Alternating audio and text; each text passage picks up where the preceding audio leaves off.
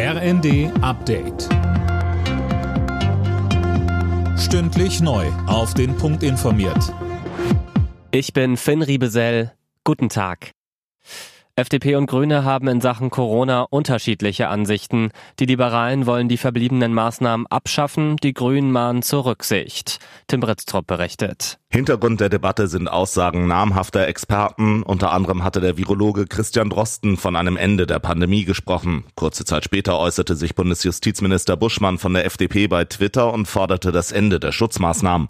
Grünen Gesundheitsexperte Dahmen hat im Tagesspiegel dagegen zur Rücksicht auf das medizinische Personal aufgerufen. Er hält ein paar Basismaßnahmen wie Masken bis zum Frühjahr für sinnvoll.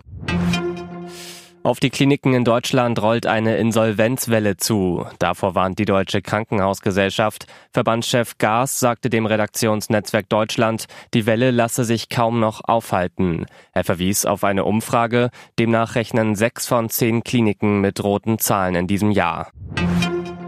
Die körperlichen und verbalen Angriffe auf Bahnmitarbeitende sind auch in diesem Jahr auf einem hohen Niveau gewesen. Als Gründe nennt die Bahn mehr Reisende durchs 9-Euro-Ticket, die Maskenpflicht und viele Fußballfans. Die Folgen, so Cosima Ingenschei von der Eisenbahn- und Verkehrsgesellschaft, psychische und physische Probleme bis hin zur Kündigung.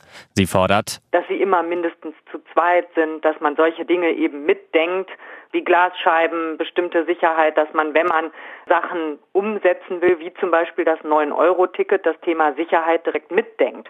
Das fehlt uns halt häufig. An der EU-Außengrenze kommen zuletzt deutlich mehr Flüchtlinge an als in den vergangenen Jahren.